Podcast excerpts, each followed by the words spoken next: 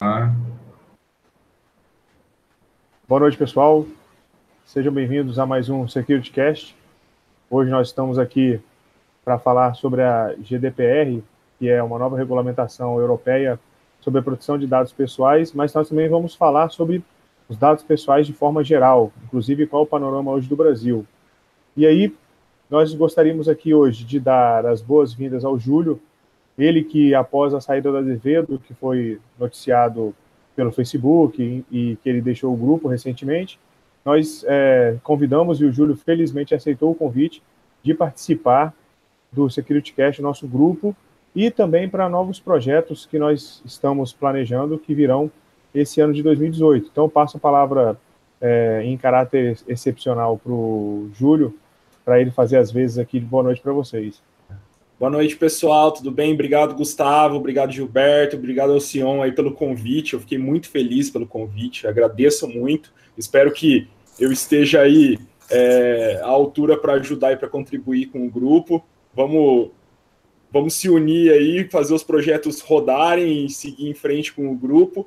E o que vocês precisarem de mim daqui para frente, eu estou disponível aí para quem quiser conversar, quem precisar trocar uma ideia ou tiver alguma dúvida relacionada aos, aos itens que eu, que eu tenho um, um pouco mais de estudo a respeito. É só me procurar no Facebook, me procurar uh, no Twitter, me procurar no, no LinkedIn, enfim, qualquer lugar aí a gente conversa sobre o assunto, beleza, pessoal? Bom, Alcion, diz aí. Opa, beleza, Júlio, bem-vindo aí também, cara. É, bom, meu nome é Alcion, sou pentester, como todo mundo conhece aí, professor universitário, e hoje a gente vai contribuir também nessa parte de DPR e falar com o pessoal um pouquinho mais sobre essa questão de privacidade, como é que vai ser tratado esses dados a partir de agora, daqui a 12 dias, se eu não me engano, 11 dias aí, quando entrar em, em atividade. Mas enfim, vou passar agora para o nosso amigo Sudré a palavra.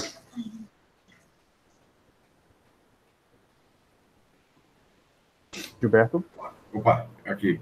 Boa noite, Júlio. Boa noite a todos. Obrigado aí pelo ter aceito o nosso convite. Né? Obrigado a quem está nos assistindo aqui agora. Um prazer, mais um SecurityCast no ar. Meu nome é Gilberto Sudré. Sou professor universitário, sou perito na área de computação forense. Estou aqui para discutir um pouquinho sobre essa nova regulamentação na parte de privacidade, né, de proteção dos dados privados. Gustavo. Bom, pessoal, então, é, entrando na nossa temática, só que dando um pouco, né, um passo atrás, a gente precisa falar sobre o que efetivamente é, é privacidade e porque nós também temos o nosso texto constitucional na Constituição do Brasil, é, algumas questões como vida privada, intimidade, privacidade, o que, que seria isso? Na verdade, isso vem assim de muito uh, antigo. Tem um conto sumério em que Gilgamesh ele pergunta para Uptinaptishin o nome dele e Uptinaptishin fala: "Para que, que você quer saber?" Essa é uma premissa muito válida de privacidade, porque por que, que a gente entrega né, os nossos dados hoje na era digital de forma tão fácil e muitas vezes sem nenhuma contrapartida ou com uma contrapartida muito uh, gratuita, né? Muito simplória, um serviço de e-mail, uh, um lugar onde você não faz nada, não serve saber da vida das outras pessoas. Daí a ideia da perda da privacidade. Essa é uma questão muito tênue de uma segregação entre o domínio privado e o domínio público, porque nós não estabelecemos, né, a nossa casa um lugar entre quatro paredes, um lugar onde a gente fica de forma reservada à toa. Nós então valorizamos a privacidade, ela é um direito conquistado. Pouco tempo, inclusive, o Estado ele se viu obrigado a somente adentrar a casa do cidadão com um real motivo para isso. Há pouco tempo atrás, o Estado entrava na, na, por meio de seus, seus, agentes, como polícia ou outros agentes, sem, sem a menor é, intenção, só por um simples querer, né? Então, nós temos hoje uma, uma evolução muito grande da privacidade, mas apenas para fazer aqui uma, uma diferenciação é, entre privacidade, vida privada e intimidade, tem uma, uma construção interessante que a privacidade geralmente é um dado, é um dado que eu falo de informação, é um dado que você opõe ele a terceiro. Né? Seria seu nome, sua idade, sua altura, seu sexo, isso identifica você no meio de um grupo. Já a vida privada, ela é uma expressão, né? Vida privada. E está mais ligado a como você se relaciona com as pessoas, né? Como você se relaciona com as pessoas do seu trabalho, as pessoas da sua família, as pessoas de forma social mesmo. E a intimidade é aquela questão que nem você é, você pode não querer que ninguém saiba. É o que a gente fala de recôndito do ser. Ninguém pode entrar ali. Inclusive Thomas Hobbes no Leviatã, ele quando ele fala que o Leviatã ele tem que saber de tudo e ele precisa saber de tudo para governar de forma eficiente, ele, ele põe um limite ao Leviatã. Ele fala, mas na hora que eu vou professar a minha fé, o Leviatã não entra. Nos assuntos da fé, o Leviatã não entra. Então, até mesmo nessa questão Hobbes, conforme Zaffaroni fala que ele matou o Leviatã de dentro para fora, ele pôs um limite né, a essa observância constante que a gente tem é, do aparelho estatal em cima da gente. Então, uh, essa questão da intimidade são limites que a intimidade é uma coisa que você pode até hoje nunca ter dito para ninguém, por exemplo. Na intimidade, segundo até a fé cristã, só Deus consegue entrar. Ele consegue saber o que está acontecendo lá. Fora isso, ninguém mais, a não ser que você permita. Então, uma primeira questão muito interessante com a privacidade é que, junto com ela, vem uma liberdade. Ou seja, a privacidade e liberdade andam de mãos dadas. E liberdade, por quê? Liberdade de negação. Eu posso negar quem vai ter acesso a essa informação minha. Essa é uma questão muito, muito legal da privacidade e que ela não acontece hoje no mundo digital. Porque por mais que você desabilite o GPS, por mais que você faça essa, esses, essas configurações, ainda assim, as empresas, através de inúmeras técnicas, conseguem obter essa avalanche de dados de você e conseguem tratar isso através do que a gente conhece hoje como Big Data, né, ou Big Data, como, como você preferir. Então, a privacidade já se tornou uma questão muito recorrente, porque na internet você tem uma amplitude muito grande, a, o tempo de retenção dos dados é uma questão muito grande, como o Gilberto já falou mais de uma vez, a, a, a internet não esquece. Ela, daí surgiu também o direito ao esquecimento, ou o direito de ser deixado em paz, como também alguns é, falam, de você o quê? Querer sumir, querer desaparecer da internet. Nesse sentido, nós temos que é, observar que só que nós não podemos é, deixar de é, cuidar da privacidade, porque a princípio, qual é a grande desculpa que as pessoas dão? Ah, eu não, não escondo nada, eu não tenho nada para esconder, então pode me monitorar. Mas na verdade não é assim. É, o próprio Eric Schmidt, que é o céu do, do Google, ele, ele falou que a privacidade poderia acabar, a privacidade não tem tanta importância, as pessoas não estavam dando tanto valor à privacidade. E o engraçado é que as pessoas, com simples buscas com o nome dele no Google, acharam várias doações, várias coisas privadas que ele tinha feito, e ele não pensou duas vezes em desaparecer com essas informações. Né? Então, é claro que a gente se preocupa com a privacidade, isso é uma mera desculpa que a gente tem nesse sentido. Por isso que uh, o GDPR ele surgiu que, na verdade, é uma regulação europeia. E o que, o que, que seria, basicamente, esse GDPR? É uma, é uma lei, assim, na verdade é um compêndio de, de artigos que fala da regulação geral de proteção de dados, mas quais dados? Dados pessoais. Né? Então, um pouco assim, antes de entrar no GDPR propriamente dito, que seria, nesse caso, a regulação europeia, a gente pode falar um pouco também uh, das iniciativas do Brasil, que nós já temos projetos de lei, inclusive em parceria com o Ministério da Justiça e escolas de direito, para construir é, um projeto de lei bem robusto, que trate os pontos que precisam ser tratados. É, o projeto de lei é o 5276 de 2016, quem quiser está proposto na Câmara dos Deputados. É, e, e, ele traz algumas informações interessantes também. É, como o Marco Civil da Internet, ele traz definições, o que é endereço IP, o que é terminal. Então, ele acaba definindo o que, que são dados pessoais e algumas informações para que a gente possa entender isso daí. É, o dado pessoal, o tratamento, dado sensível, dado anonimizado, uh, banco de dados, titular. Então, ele começa a pormenorizar para que a lei possa ser interpretada de forma correta. Uh, então, quando a gente fala assim, ah, Europa, como sempre, país de primeiro mundo, não, já tem um projeto aqui tramitando no Brasil, embora né, o GDPR, apenas como forma de, de possibilitar aqui um histórico, ele começou em 2012, teve vários aditivos, a sigla GDPR significa General Data Protection Regulation, uh, então ele tramitou de 2012, levou quatro anos e ele foi então é, promulgado e publicado em 2016. Mas por que então todo mundo está só discutindo sobre ele agora? É porque em 25 de maio de 2018 ele entra em vigor. E ele tem uh, uma série de adaptações que têm que ser feitas, por isso teve esse lapso aí de dois anos, de 2016 a 2018, que é o que a gente chama aqui no Brasil de vacatio legis, né? É o espaço que a lei dá para que o cidadão ele se adapte a ela antes que ela comece a valer. Em que sentido que ela começa a valer? Tem multas previstas né, no GDPR, tem uma série de sanções e até de adequações, que vão levar tempo para as empresas. Então, elas tiveram de 2016 até 25 de maio de 2018 para tratar.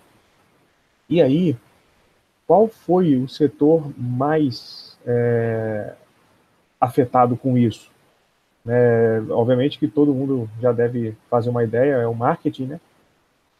O marketing é um setor que foi realmente muito atacado com isso e, novamente, uh, prevê o que esse projeto de lei, do, esse, na verdade, essa lei do GDPR, prevê que vá, você vai ter que ser, a empresa vai ter que ser muito transparente com o que ela está coletando, para que ela está coletando, ou seja, além da coleta de dados, ela tem que dizer o porquê ela está coletando naquele momento e mais, coletar apenas o necessário. Gustavo, eu. É, deixa eu só, assim, para a gente entender também um pouco, assim, como é que funciona essa questão da lei, é, a regulamentação, porque pode estar pensando assim, ah, mas é uma, é uma regulamentação europeia, então isso não vai afetar, é, teoricamente, as empresas brasileiras. Na verdade, vai sim. Na verdade, a regulamentação ela vai se estender a todas as empresas que oferecem produtos ou serviços que armazenam informações relativas aos comportamentos de cidadãos europeus e de outras nacionalidades que, que residam lá. Então, quer dizer, se eu tenho uma empresa brasileira, mas que presta serviço para cidadãos é, europeus ou que tenham residência na Europa, as empresas brasileiras também vão ter que é, se adequar a essa situação. Então, essa é uma, uma primeira questão, ou seja, não está tão longe assim, né? ou seja, por isso que é da relevância de discutir esse assunto, porque não está tão longe assim, na verdade, as empresas brasileiras que têm algum tipo de prestação de serviço de, para cidadãos, para cidadãos é, europeus ou que moram no, no, mercado europeu, eles também vão ter que ser afetadas para isso. É, só, só para tirar uma dúvida aqui, por exemplo, se um cidadão europeu tiver uma conta em um banco aqui no Brasil, por exemplo, esse tipo de coisa é afetado? Só para me deixar mais claro nesse ponto aí, como é que vai ficar? Olha, essa questão do, do, das empresas que não são sediadas na Europa, ou mais que prestam ou processam dados pessoais de pessoas da Europa, é o artigo 27 da GDPR que prevê isso daí, inclusive com multa de 10 milhões de euros ou 2% das vendas global.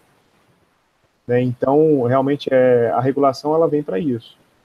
A questão que eu, que eu vou pôr mais ao final é, será que a lei vai dar conta disso?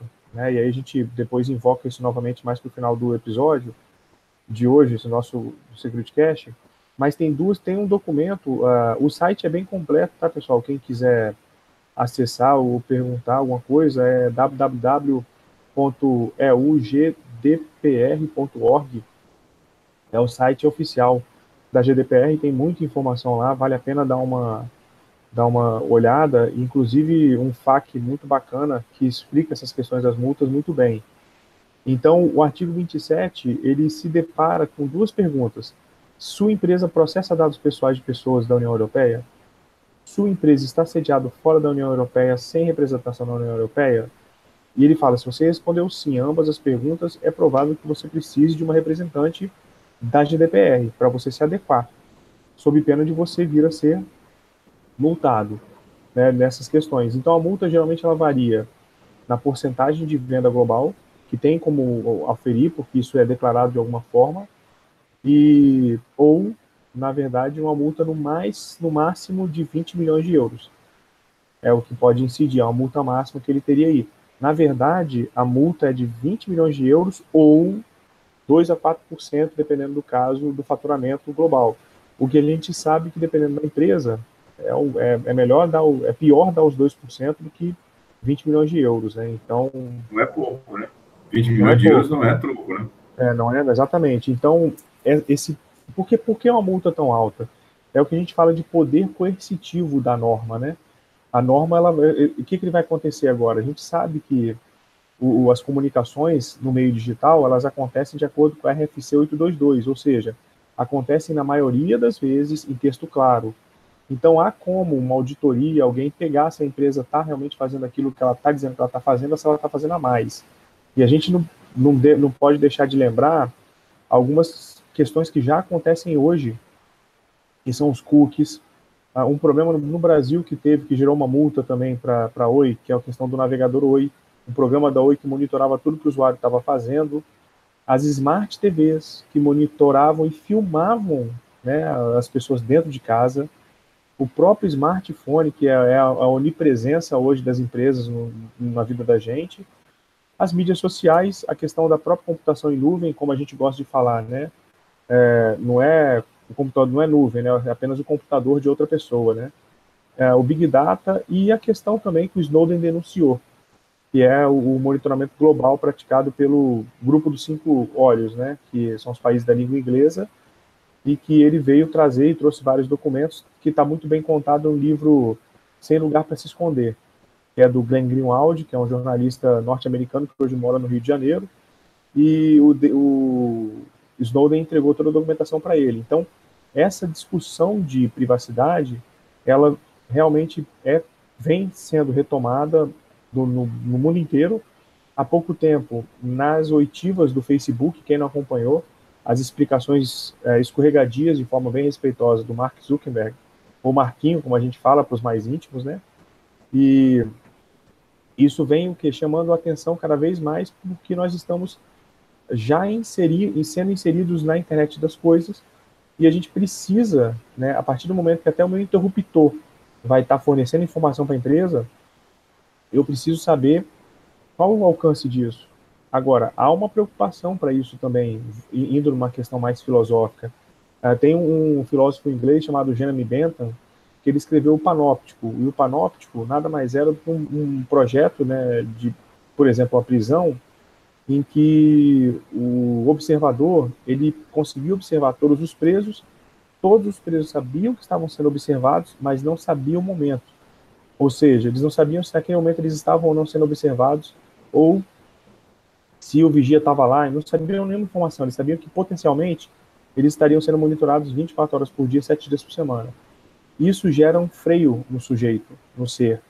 O ser acaba não sendo natural, ele acaba tendo sempre aquela sensação de estar sendo observado e não agindo de forma natural.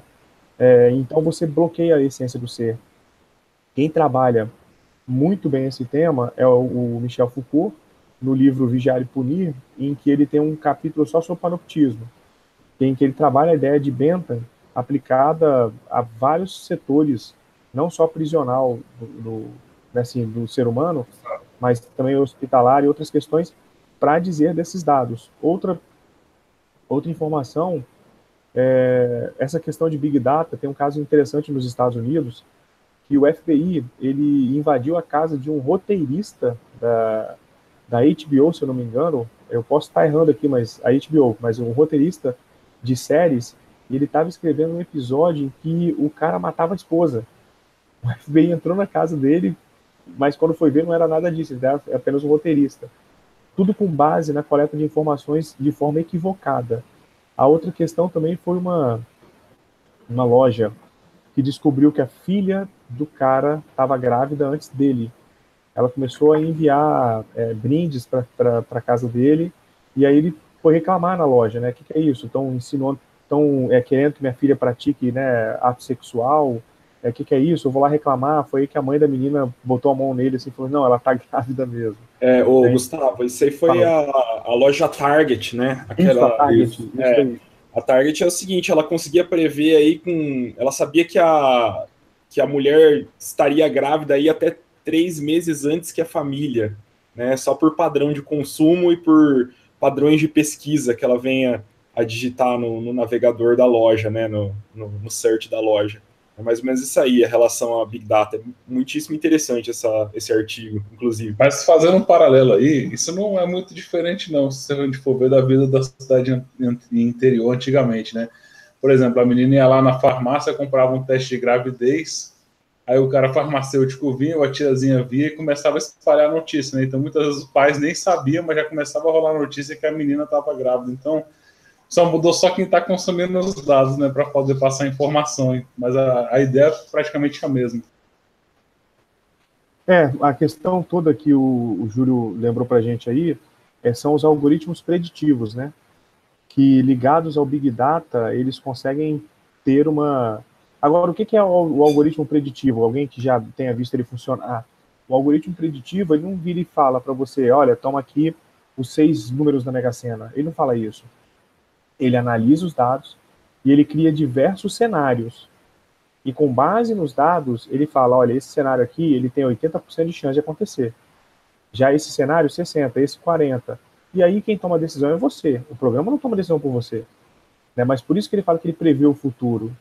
Entendeu?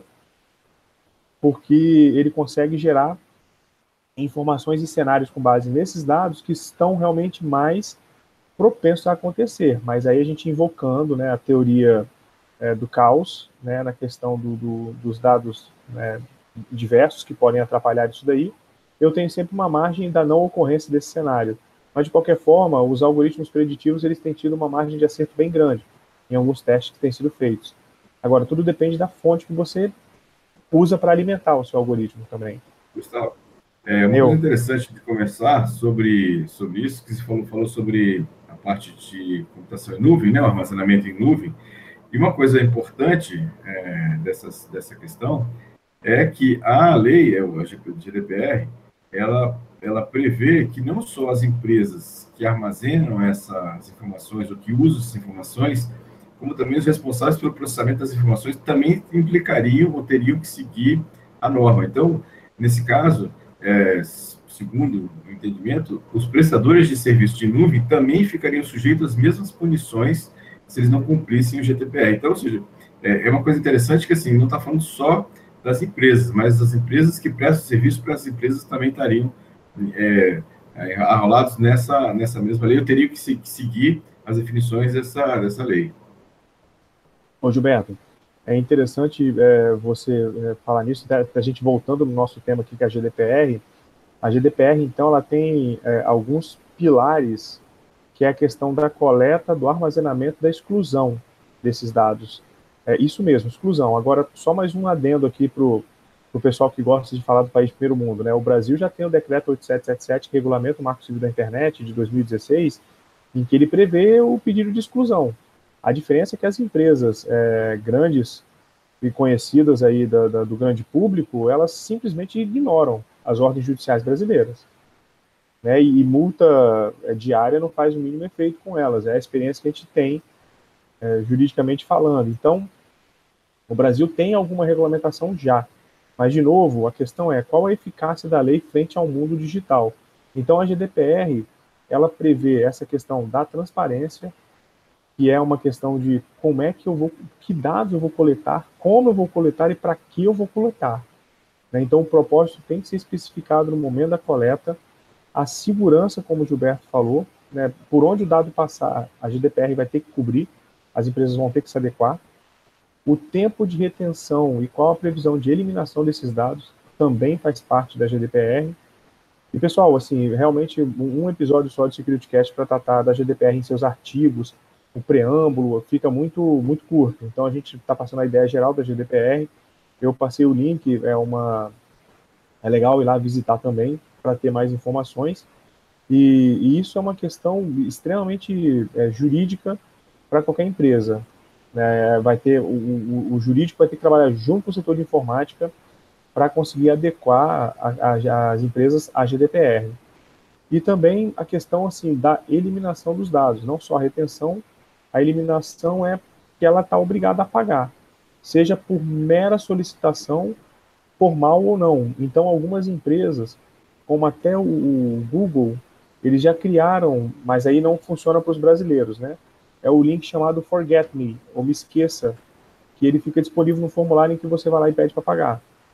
Mas a gente tem que lembrar, com certeza o Júlio Gilberto e o Alcion vão lembrar disso, o Google que estava passando com o carrinho do Google Earth na casa, na rua de, do mundo todo, coletando as informações das Wi-Fi domésticas né, e, e, empresariais, é, foi interpelado né, para perguntar se eles tinham apagado esses dados.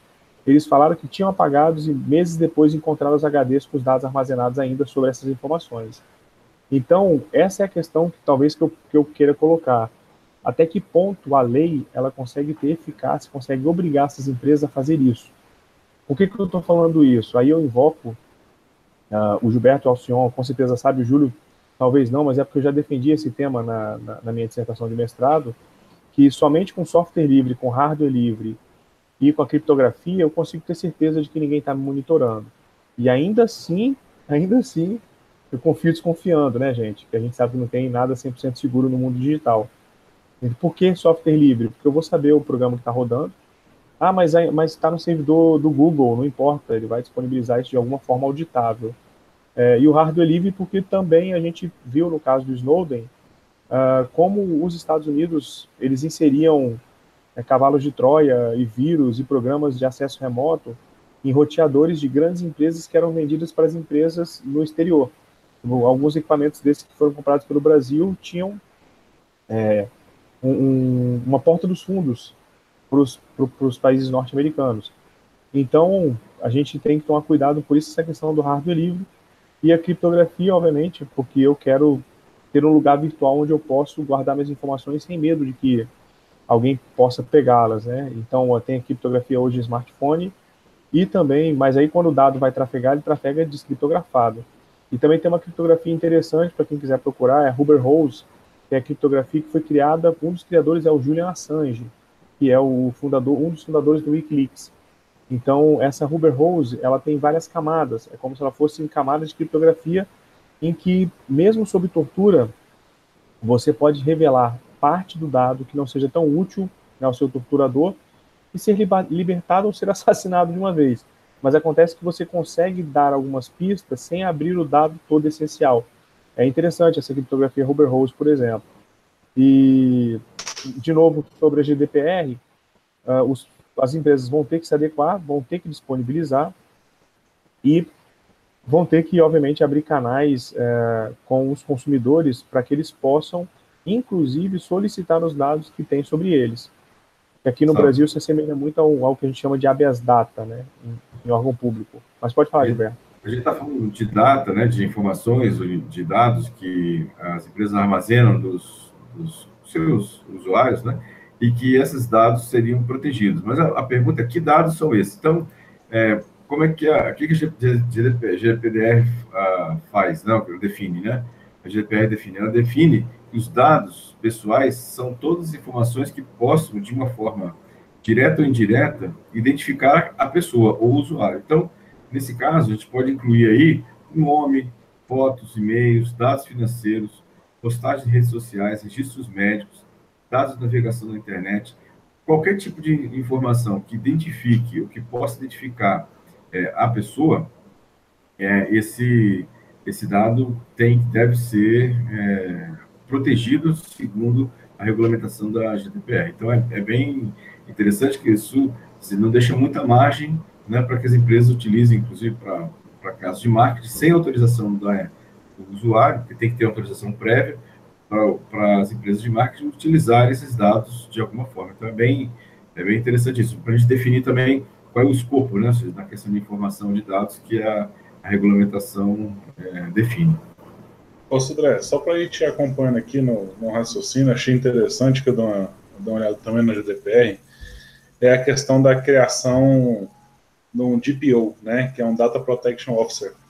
Que, que é uma função assim, que não é relativamente nova, às vezes a própria um CISO faz, esse, faz essa função, mas o interessante é que ele vai funcionar como auditor. A ideia deles é que ele fique como auditor desse de interno da empresa, que verifique, ou seja, que possa atuar efetivamente no ataque cibernético, é, no roubo de dados. Então ele vai ter que trabalhar pensando nessa proteção auditando esses controles que são impostos aí, que são colocados, né? É, enfim, já, então, na verdade, se caracteriza, se marca com a pessoa com um regulador interno, né? Então, o cara vai trabalhar com uma parte de regulamentação interna, que deve ser ligada à diretoria, ou a próprio diretor de tecnologia, ou se não, diretoria da empresa, né? ou enfim, ao conselho deliberativo, vai depender de cada organização. Mas interessante, agora começa a ganhar um poder maior, né? O cara da, da segurança, como o pessoal fala, né? O gestor de segurança da empresa, ele começa a ter uma voz mais ativa dentro da empresa para colocar, até porque ele tem uma lei do lado dele, né? Para bater em cima. Ô, Cião, é interessante que isso pode vir a gerar alguns cargos aí a mais para o pessoal de segurança da informação, Blue Team, né?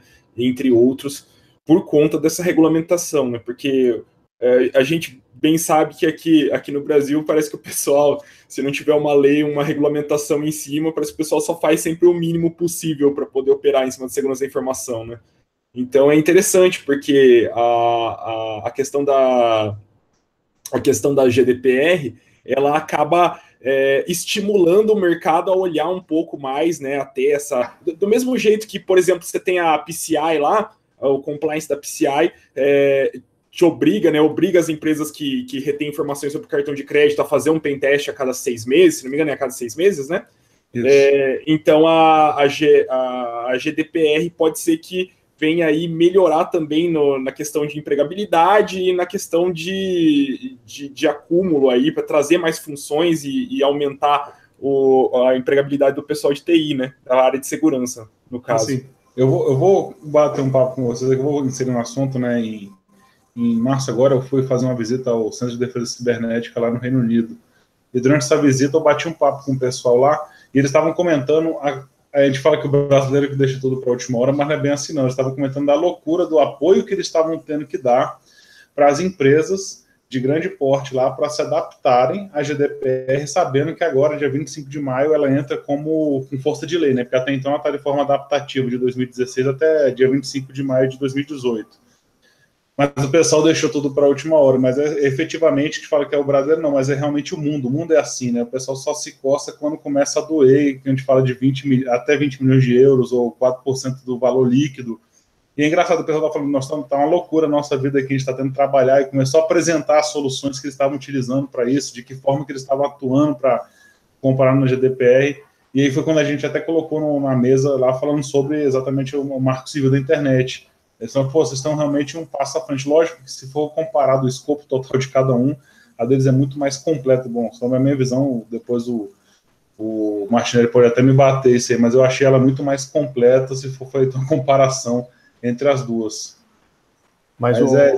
o Alcion, eu, eu concordo com você assim, em parte, mas o que eu falo assim da questão da ineficácia da lei é que depois de um, depois de um golpe que teve né, nos Estados Unidos, eles fizeram uma lei chamada Sarbanes-Oxley, que é a chamada SOX ou Sarbox.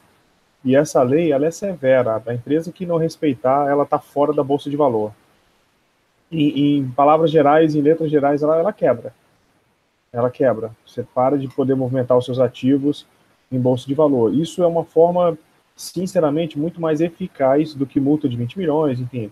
Porque aí acontece o que a gente já está acostumado no Brasil, né? O empresário repassa isso no preço para já fazer um pé de meia para quando ele escorregar e conseguir pagar isso daí.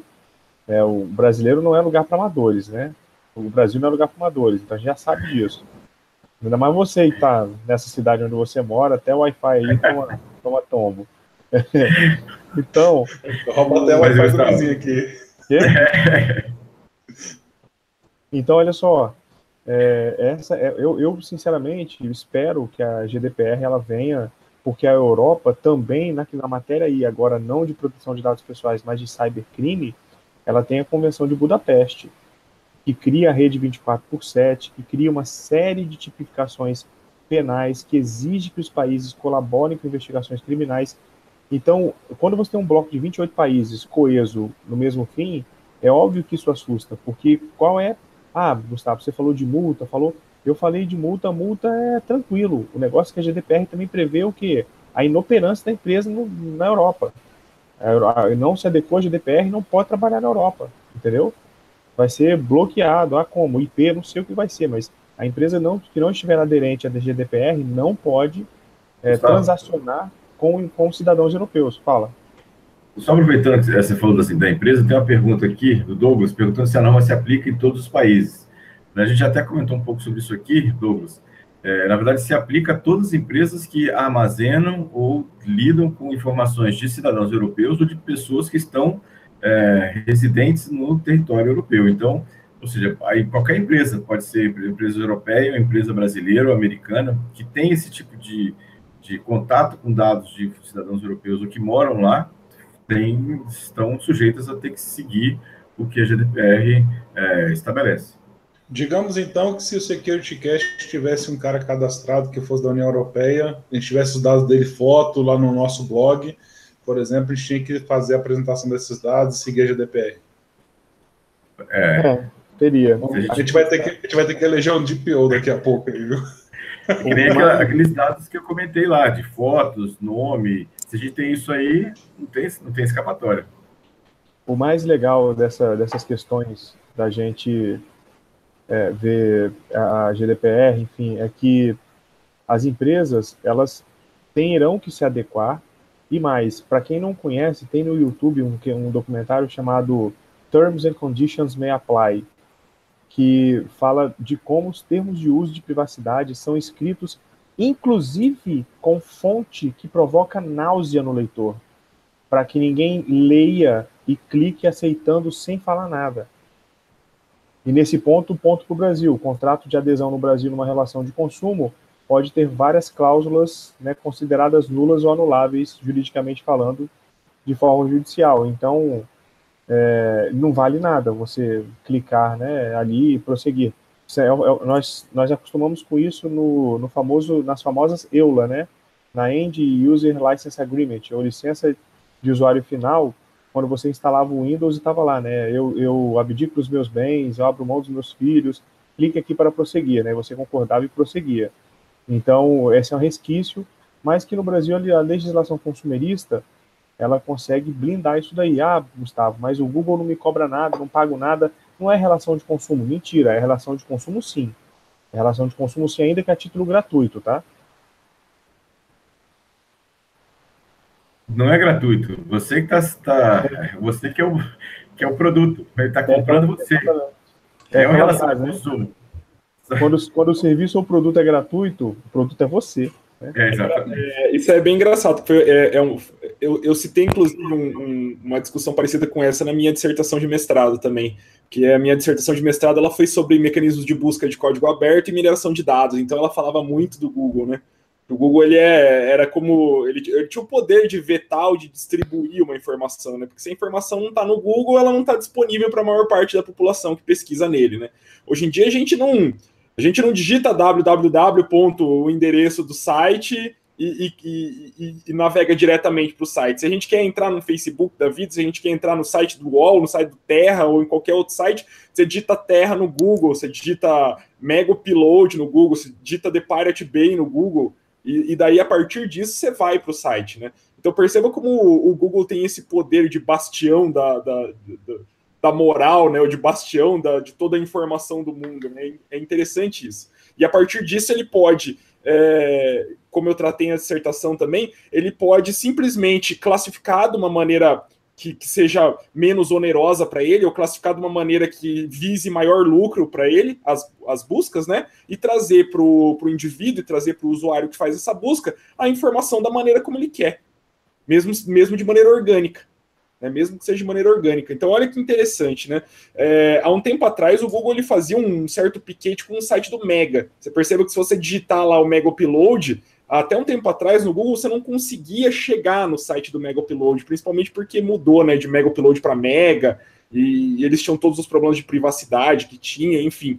Mas você perceba como o Google ele pode tolher é, de tal forma as buscas, ele pode tolher de tal forma que ele consegue inviabilizar um negócio simplesmente colocando um, o, o teu link, simplesmente colocando a tua URL numa blacklist. Acabou o teu negócio a partir dali, né? Olha que coisa absurda, né? O poder que esse mecanismo de busca tem. Simplesmente tá, é, tem uma porção absurda de. É, é quase que uma. É, digamos assim, é, é, ele não tem. É, vamos colocar que ele não tem nenhum nenhum outro serviço que faça frente para ele, né? Simplesmente ele é absoluto ali na questão de busca, porque eu duvido muito que o pessoal aqui use. É lógico, vai ter gente falando assim, ah, eu uso o DuckDuckGo, mas eu duvido muito que tenha é, então. eu duvido muito que, que, em sua maioria, as pessoas não utilizem o Google, que elas utilizem como, como mecanismo de busca principal um outro mecanismo de busca que não o Google, mas isso leva muito em consideração. Para que a gente tivesse realmente uma busca orgânica, a gente precisaria de um mecanismo de busca de código aberto, auditável, um mecanismo de busca que trouxesse uma busca realmente orgânica para a gente. Né? Uma coisa que o Google não traz. Você vê. É, mas pelo que eu estava dando uma olhada na GDPR, Júlio, até que você colocou isso aí interessante, até o processamento de dados pessoais agora vão ter que ficar explícitos. Que tipo de processamento de dados que eles vão fazer com você? Um BI, um Big Data, né? Enfim, é, fazer um correlacionamento de base, uma coisa que já está muito incipiente até aqui no Brasil.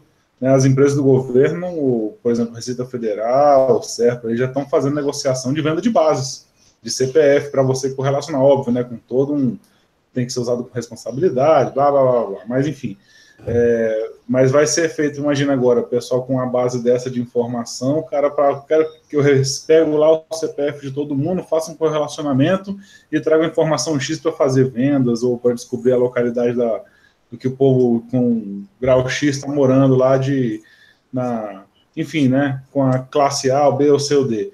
Ele você tem uma, uma série de, de, de logs que você pode fazer, você pode classificar é, mediante faixa de faixa salarial, por exemplo. Pensa que você pode Sim. pegar lá o pessoal que tem um iPhone, que está acessando através do iPhone, que eu, que eu sei que o user agent é do iPhone aqui, eu já posso classificar num grupo de média salarial mais alto. Então, o tanto de informação que você pode pegar, né? O, o, tanto de dado que você pode minerar. Isso aí é, é claro que vai, vai correr de acordo com a imaginação do pessoal que faz marketing e, e das pessoas que provém esse tipo de solução de marketing para computação, né? Mas olha, é um. Vocês estão lembrando do TSE que estava querendo vender dados da, da banco de dados da eleitoral para o CERPRO, aí depois que chegou para a mídia, aí voltou, voltou atrás e can, supostamente cancelaram a venda. Mas é, aconteceu, supostamente, eu falei, né? Supostamente, supostamente cancelaram a venda. Mas só cancelaram por quê? Porque foi uma gritaria geral, falando que absurdo era aquele que o governo tinha dado às pessoas da parte de, de eleitoral ia, ia vender, né, eu compartilhar, vender, sei lá, aquelas as informações para o CERP, que era um absurdo. É, outra coisa, é, a gente não consegue, eu, eu brinco com o pessoal, assim, a gente não consegue fazer um hangout, né, um podcast que seja sem falar do diabo da urna eletrônica, né? e do TSE, é uma coisa incrível. Inclusive, a urna, a urna eletrônica, quando a gente falou em questão de hardware, de código aberto, você imagina, a urna eletrônica tendo um hardware de código aberto, né? Se, se, nem o software você consegue auditar direito, imagine o hardware, né? Que é, a gente, mais uma vez, é, invoca o coitado do, do, do, Diego Aranha, que não deve aguentar mais falar de urna eletrônica, mas você imagina, se o pessoal lá, o, o grupo do, do Diego, tá fazendo auditoria de software, já tendo, tá tendo resultados incríveis com pouquíssimo é, digamos aí, com, com a pouquíssima liberação que eles têm para poder mexer na urna, você imagina alguém que tivesse acesso total ao código da urna eletrônica e acesso total ao hardware, que é uma coisa que você não pode nem chegar perto, né, quando você está fazendo auditoria da urna, né? Então você percebam aí o, o, o, estrago que poderia ser feito, né, se você tivesse esse tipo de informação. É claro que é óbvio que para o TSE não é interessante, né? Seriam milhões de, de reais em, em acordos e licitações e etc. que iriam para para o ralo, tendo que, que abrir a urna eletrônica para código aberto e para hardware aberto, né? Vocês imaginem o, o, tanto de gasto que isso ia trazer. Então fica do jeito que está, né? É complicado você bater nem contra só, o governo. Nem só o gasto, como também a questão de que ficaria exposto às fragilidades da situação, que obviamente que não é interessante para eles isso também, né? É, eles defendem a questão da segurança por obscuridade de maneira absurda, né? Nem, inclusive. Não existe é, isso É, a questão da segurança por obscuridade é que eles tentam defender, falando que a urna não é ligada à internet, que a urna não tem meio de comunicação, é. por isso ela é segura. E é, eu, eu, assim. Da, Fala da isso para aquelas para aqueles usina de, de beneficiamento é, de urânio lá do. Exatamente, lá né? Até, é, não, até a última vez que eu. Stuxnet, né? Que Stuxnet, né? foram offline, né? É, Isso, a, a, a, última vez que eu vi o pessoal dos Air Gapped Malwares também, eles confirmavam que não existia invasão quando não tinha internet, né? Aquele pessoal que transmite malware por som, por aquecimento de processador, por captação. Magnética, você viu? É, é variação eletromagnética, é. por variação é, é, de, de, calor, né? Variação térmica, por som ultrassônico ou som que seja em frequências a, abaixo da, das, das que sejam captadas pelo ouvido humano, né? Até a vibração do HD, até a vibração da cabeça do HD você consegue é, fazer. Exatamente. Agora eu, eu falo assim, nossa, é, é, que eles não têm, né? Não, não tem como você ter acesso, mas eu acho que só uma foto da, da, da placa eletrônica, né? Do, da, da PCB, do, de uma urna eletrônica, já daria para fazer um estrago absurdo nela. Assim, só você tendo uma foto daquilo ali já daria para fazer uma engenharia reversa naquilo, pelo menos de um pedaço daquele circuito e, tentar prever alguns ataques para aquilo, né? É, mas é óbvio que aquilo ali fica restrito, absurdamente restrito, né? Não tem nem como observar aquilo. Mas fazer o quê, né? Mas quando, quando, quando a gente vê esse nível de, de. O tipo a GDPR exige de empresas privadas, obviamente vai exigir também de órgão público. Esse nível de, de transparência também vai chegar para o poder público mesmo. Né? Uma hora chega no Brasil. Tanto é que falaram, como eu falei, o Brasil já tem regulamentações muito boas, só não são seguidas, mas tem. É, a questão toda é que nós vamos levar um tempo e essa influência que a GDPR vai provocar no, no mundo vai ser muito grande, com certeza. Daqui a pouco outros países fora da Europa vão replicar é, legislações semelhantes ou vão começar a exigir o mesmo tipo de punição, por exemplo. Ah, Gustavo, é, não cumprir a legislação é só um detalhe. O importante é ter a legislação lá. Se não cumpre, é só um detalhe. Não tem. Não é muito importante cumprir, entendeu? Tem que estar escrito lá. Depende de qual país, né? É. Não, mas eu entendi, eu entendi o que o Gilberto falou. Mas, Gilberto, eu concordo com você que tem que ter legislação. Concordo com você perfeitamente. Só estou falando que, como, por exemplo, o, a Justiça Eleitoral no Brasil encontrou um jeito mais fácil dos, das empresas cooperarem, né, com a questão do fake news. Estou falando de suspensão de CNPJ e faturamento, sim, sim. entendeu? É, então, vai se encontrar um meio, como a GDPR. A GDPR não causou esse, esse abalo à toa. Ela causou pela, pelo valor alto das multas e por você poder ser banido, né? Você poder parar de, de transacionar, de comercializar com os, com os europeus. Então, Agora, tem que. Uma coisa para falar, completo, desculpa. Não, então tem que ter esse. A norma tem que vir, tem que vir forte mesmo, pesado, porque senão as empresas elas não vão fazer o mínimo. Tem que ser mais caro pagar a multa do que adequar o seu data center para cumprir a norma. Aqui no Brasil não é assim, por isso que ninguém faz. Agora, uma coisa interessante também que a GDPR traz, né, que é, a gente agora sofreu, assim, tá, tá bem recente aqui, é que ela trata também de como as empresas devem é, tratar os vazamentos de dados. Ou seja, a GDPR estabelece lá que, que as companhias que forem invadidas, tiverem informações de terceiros divulgadas, devem comunicar o fato às autoridades e aos envolvidos em até 72 horas. A gente teve na semana passada aí essa, essa treta aí do, do banco, é, banco Inter. Inter, exatamente. Que, assim, na verdade, no começo eles negaram, falaram que não era bem assim, que não era assado, até que veio a público realmente o que, que tinha acontecido e eles tiveram que é, assumir a situação. Inclusive, tiveram. Agora tem até uma investigação do Ministério Público querendo saber exatamente o que aconteceu. No caso da DPR, não tem esse papo, ou seja, 72 horas depois, os caras têm que falar: ó, aconteceu isso, vazou isso, esses foram os afetados e fim de papo, entendeu? Não tem história. Né? E até requisitar a cooperação junto ao Comitê de Segurança Cibernética da, da União Europeia, né, inclusive. Uhum. Pedir o apoio para a investigação disso aí. Então, não tem, agora é papo reto o negócio, não tem, não tem negócio atravessado.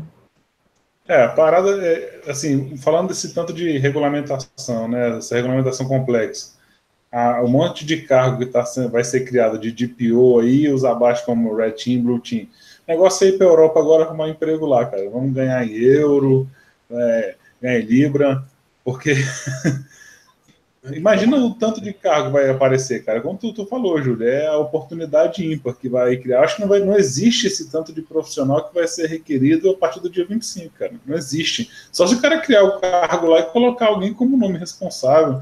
Tipo, Brasil não Style, tem, né? Tem, é, acúmulo de função, né? É. Concordo com vocês, não tem. A gente está no novo paradigma e vou dizer mais: o cara que mexe com Big Data vai ter que ter esse cara aí parceiro, porque senão vai acabar fazendo alguma. vai infringindo a norma de alguma forma. Antes de qualquer commit, ele vai ter que mandar um e-mail.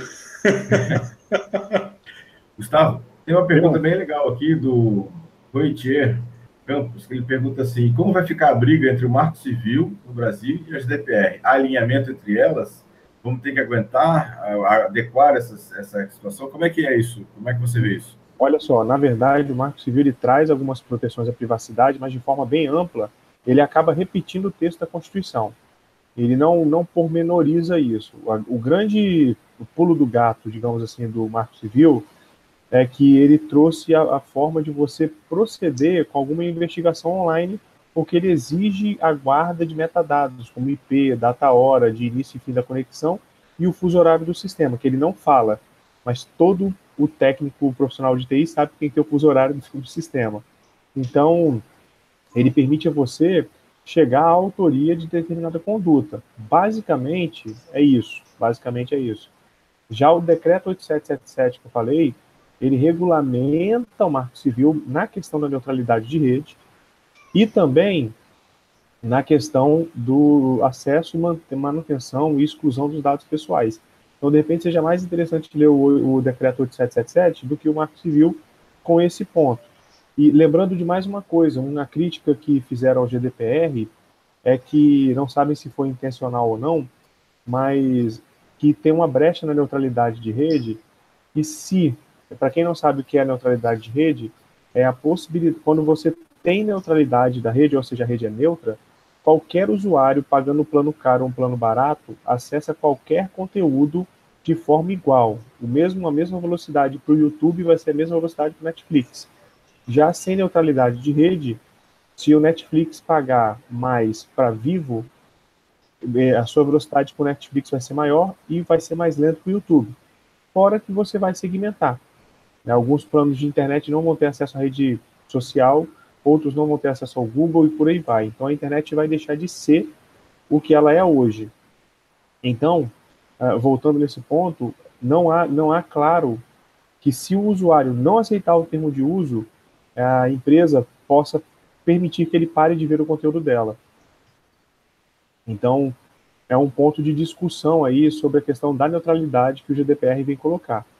Uh, todo mundo espera que dentro do princípio da boa-fé não haja nenhuma alteração nesse sentido, mas os marqueteiros, eles já, já estão procurando brechas na lei, obviamente, para falar sobre isso. Não sei se eu, se eu respondi a pergunta, acho que sim, mas dá uma olhadinha no decreto 8777 que tem talvez mais informações lá que interessam. Mas, de novo, o Brasil tem um projeto de lei específico sobre esse assunto de dados pessoais. Então, eu peço que, que procure o projeto, como eu já falei, 5726, 5276, desculpa, barra 2016 da Câmara dos Deputados. E aí é, agora a gente vai é, é encaminhando agora para o final, senhor, pode falar. É só uma pergunta aqui que o Carlos Magno tinha feito, eu não consegui achar um lugar para meio que encaixar ela, mas acho que o momento agora seria oportuno. O, ele talvez falar, perguntar sobre a questão do hardware, né, que você até comentou aí, com backdoors, enfim, que a gente sabe que existe. Um caso clássico dele, depois eu deixei para vocês complementarem, é o estavam falando dos roteadores da Cisco. Não sei se vocês lembram, né? Que os roteadores da Cisco passavam todos pela NSA, era sim, aberto. Eu só não quis falar era... o nome da empresa, mas. Mas enfim, eu tô nem aí. Né? Tá ah, e aí, enfim, aí o cara. É... É, enfim, eles colocavam esses backdoors, né, e depois reenviavam o produto, enfim, já ia com aquele lá. É, existem outras, outras técnicas aí. Ele perguntou se existe algum hardware que foi comunicado é, desse tipo de de backdoor que foi colocado, doméstico, assim, o que eu vi mais realmente são casos de grandes empresas, né, ou seja, de grandes equipamentos para grandes empresas que é que a, o governo americano queria realmente absorver as informações que estavam passando por lá. Mas se tiver algum outro caso que relembre aí disso aí, que seja até de uso doméstico, tipo computador, notebook, enfim, processador, que eu não estou lembrando de cabeça agora, que tem esse tipo de backdoor para enviar informações, vocês podem complementar aí para ajudar o Carlos. Inclusive, uh, Júlio, só antes de você responder, tem outra pergunta que só complementando, que ele pergunta também sobre microcontroladores ESP. Então já está falando de hardware backdoor, já inclui também na sua resposta aí. Ah, ah a questão de microcontrolador. Bom, gente, é, ó, eu, eu vou indicar uma palestra do, se não me engano, foi da H2HC do, do Everson Crash. Não sei se vocês conhecem o Everson, cara, gente boa demais, acho que de Belo Horizonte, um dos caras que, que auxilia lá na, na, na BREC. E nessa, nessa questão aí, na H2HC, não lembro se 2015 ou 2016 que ele palestrou, é, o título da palestra era alguma coisa do tipo: Quem colocou um backdoor no meu roteador da GVT? Então a ideia dele era justamente isso: ele tinha encontrado no firmware do roteador de GVT um backdoor, um acesso lá remoto com um usuário e senha. Conseguiu encontrar isso no firmware e começou a vasculhar, começou a pesquisar para ver e, e, debugar esse firmware e desassemblar esse firmware para ver o que, que, que, tinha, da onde vinha aquilo ali. Tentou ver em outros roteadores de uma determinada marca, né, de uma determinada montadora específica, e percebeu que não era só ele. Ele inicialmente achou que era um ataque é, direcionado, que alguém poderia ter modificado aquele firmware, mas ele pegou outros roteadores, deu uma olhada em outros roteadores e percebeu que tinha um backdoor, né, uma, um login e senha de acesso àquele, àquele roteador pela internet uh, através desse backdoor. Percebeu que toda uma linha tinha esse, esse backdoor de acesso e que ele já vinha direto do firmware japonês e, e ele não sabia se uh, se a GVT, japonês não, num firmware chinês, né? E ele não sabia se a GVT tinha deixado isso passar, porque modificava o login para uh, eh, senha padrão era uh, admin, o login padrão era admin, a senha sempre é GVT 12645 ou Vivo 12645. Mas esse login e senha de backdoor, ele vinha em todos esses roteadores. Ele não sabia se a, se a Vivo ou a GVT tinha deixado passar esses roteadores, se ela não tinha noção desses roteadores com esse backdoor, ou se isso tinha sido em conluio entre a, a, a montadora e a, e a ISP, né? Que provavelmente não foi. Então eu deixo para vocês aí pesquisar sobre a palestra do, do Everson, foi acho que 2015, se não me engano, na H2HC. Quanto a hardware, gente, não, não tem nem como responder essa questão. Vai ter backdoor para hardware em aonde o pessoal conseguir colocar backdoor para hardware. A partir do momento que você roda um sistema embarcado lá que seja Linux e que ele tenha uh, um, um, bash ou que ele tenha um shell ali, você consiga se comunicar com esse shell ou que ele interprete código em C e você conseguir escrever alguma coisa e fazer o upload ali por command injection, ou seja lá por, por qualquer mecanismo que você consiga injetar, você vai ter backdoor em todos os hardwares da mesma maneira que você tem backdoor em, em computador, né? Em microprocessador arquitetura Intel, em microprocessador arquitetura AMD64. Da mesma maneira. É, tanto que já deixo aí mais uma, uma dica para vocês procurarem. Tem um ataque que chama Weeping Angel, vazou no Vault 7 do, do Wikileaks, né? O Julian Assange vazou no Vault 7. E esse era um ataque do pessoal da, da CIA, né? Da NSA em conjunto com a CIA que fazia a instalação de um backdoor em Smart TVs, é, em Smart TVs da Samsung. E esse ataque de Weeping Angel ele servia para gravar o áudio do, do, do, ambiente através da Smart TV da Samsung.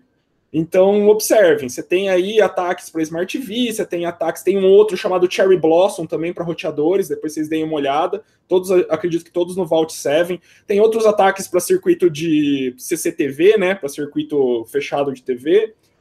Uma infinidade de ataques. Da mesma maneira que vocês conseguem fazer ataques para computadores, o cara consegue codar um ataque ali focado em, em embarcado, seja qual embarcado é, possa propiciar esse tipo de ataque. Né? Quanto mais inteligente o embarcado, quanto mais inteligente o dispositivo de IoT for, é, mais fácil fica você codificar e mais fácil fica dele interpretar algum comando relacionado. É isso. Entendi.